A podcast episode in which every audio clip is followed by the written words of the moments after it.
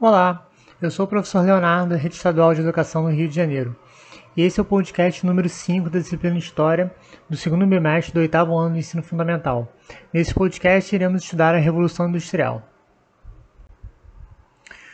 Ao longo do século XIX, a Revolução Industrial se expandiu pelo continente europeu, ao mesmo tempo que o processo de urbanização se intensificou e novas fábricas foram instaladas em vários países, o crescimento industrial se ligou à expansão comercial e à livre concorrência, marcas típicas do liberalismo. Nesse período, contudo, a presença da população trabalhadora nas grandes fábricas ainda era minoritária.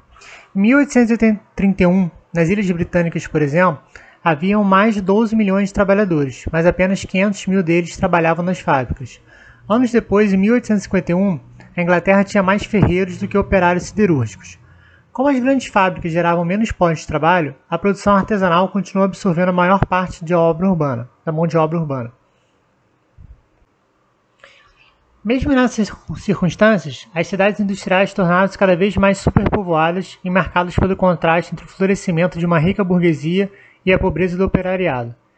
Isso podia ser percebido no próprio espaço urbano, que foi ocupado de diferentes formas. De um lado havia escritórios, lojas, habitações e vias embelezadas. De outros, bairros mal iluminados, casebres e cortiços, lixo e esgoto espalhado pelas ruas. Apesar desse contraste, o desenvolvimento técnico-científico e a produção maciça de bens no consumo no período, mesmo que beneficiando uma parcela pequena da população, contribuiu de certa forma para melhorar e facilitar os afazeres do dia a dia. Inovações de transportes, como a locomotiva e o navio a vapor, e nas comunicações, como o telégrafo e o telefone, possibilitavam vencer distâncias em um espaço muito menor de tempo. Essas conquistas materiais favorecem a visão positivista das elites europeias em relação à ciência e à tecnologia. O constante desenvolvimento científico e tecnológico possibilitado pela Revolução Industrial passou a ser celebrado em grandes eventos, como as exposições universais. Essas feiras se converteram em grandes vitrines do mundo inventivo e produtivo da burguesia europeia.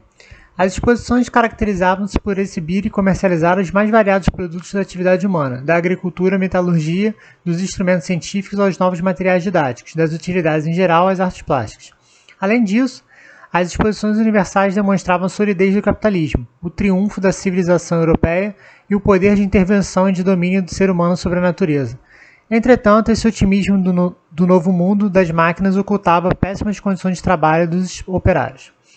A Inglaterra, pioneira da industrialização, foi escolhida para sediar a primeira exposição universal, realizada em 1851. Para abrigar o evento, foi construído na cidade de Londres o Grande Palácio de Cristal. A suntuosa construção privilegiava a entrada de luz solar e valorizava a iluminação natural.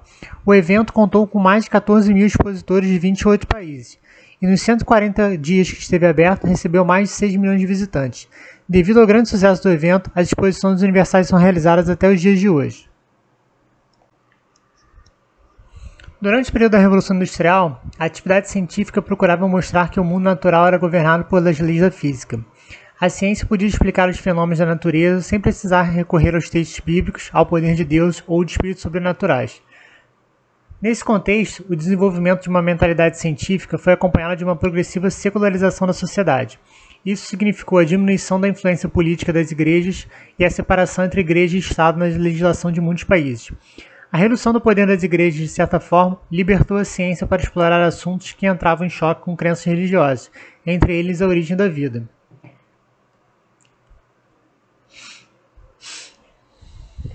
Sobre esse tema, no início do século XX, o naturalista francês Jean-Baptiste Lamarck defendeu a ideia que a evolução das espécies por uso e desuso. Ele propõe que os seres vivos se transformavam por dois mecanismos. Mais tarde, o pesquisador Alfred Russel Wallace defendeu outra hipótese, a que os seres mais bem adaptados aos ambientes se sobrevivem.